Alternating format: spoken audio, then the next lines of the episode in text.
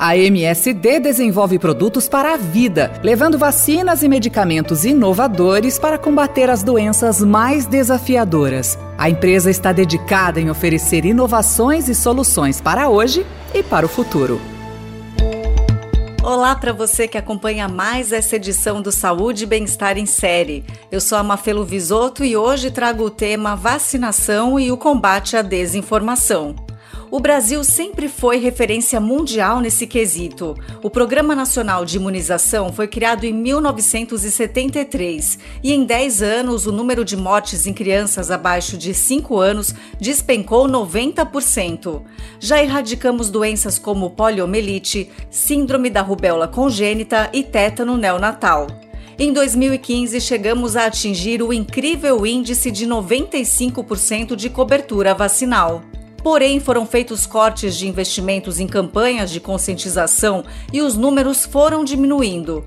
A situação se agravou durante a gestão de Jair Bolsonaro, que se posicionou abertamente contra vacinas quando surgiu a pandemia da Covid-19. A taxa então caiu para menos de 70%. A maior autoridade do país abriu as portas para um movimento anti-vacina muito bem articulado, que ganhou até espaço público com a chancela de alguns grupos médicos. Isso surpreendeu especialistas da área, como Isabela Balalé, diretora da SBIM, Sociedade Brasileira de Imunizações. Vou confessar que no início lá da pandemia, eu falei, brasileiro acredita em vacina, aqui tudo vai dar certo. E, de repente, a coisa mudou. Mas mudou porque o que eu não esperava eram as autoridades públicas acolherem essas pessoas. Eu digo que o case de sucesso do negacionismo foi a vacinação de crianças menores de 11 anos. Primeiro teve uma consulta pública por escrito, foi positiva, e aí, no dia 28 de dezembro, eu recebo um convite para estar na audiência pública no dia 4 de janeiro. Nós do CETAI já tínhamos indicado né, a vacinação de crianças, e aí eu vejo pelos jornais que os antivacinistas foram recebidos em reunião de portas fechadas, e quando a gente chegou lá, a gente estava, nós éramos quatro, eles quatro. Foi a coisa mais horrível do mundo. Os principais fatores pró contra a hesitação vacinal é confiança nas autoridades públicas e nos profissionais da saúde. Isso foi destruído durante a Covid. Nessa onda de fake news, alguns discursos geraram hesitação em boa parte da população. Negacionistas levantaram vários argumentos, um deles de que não se poderia confiar em vacinas desenvolvidas em tão curto período de tempo. Elton da Costa Santiago, pesquisador da Universidade Federal de Minas Gerais, explica como foi o processo.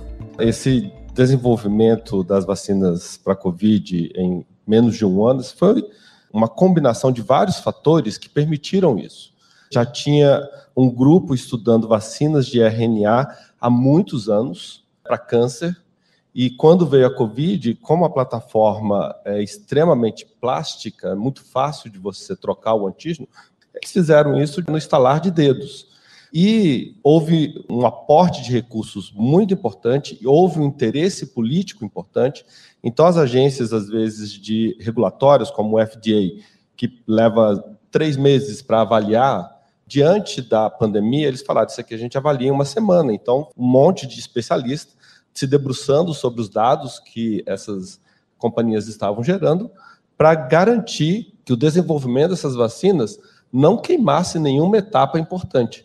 Então, elas foram testadas com todo o rigor científico que a gente leva, às vezes, 10 anos no desenvolvimento de outras vacinas.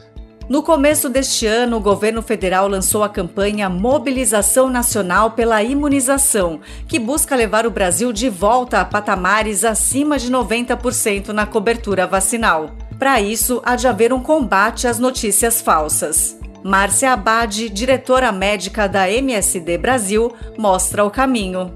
O maior combate à desinformação é trazer a boa informação e cada um de nós aqui, com o seu papel, seja a sociedade médica, seja os grandes pesquisadores, seja a indústria farmacêutica, que a gente possa levar a boa informação.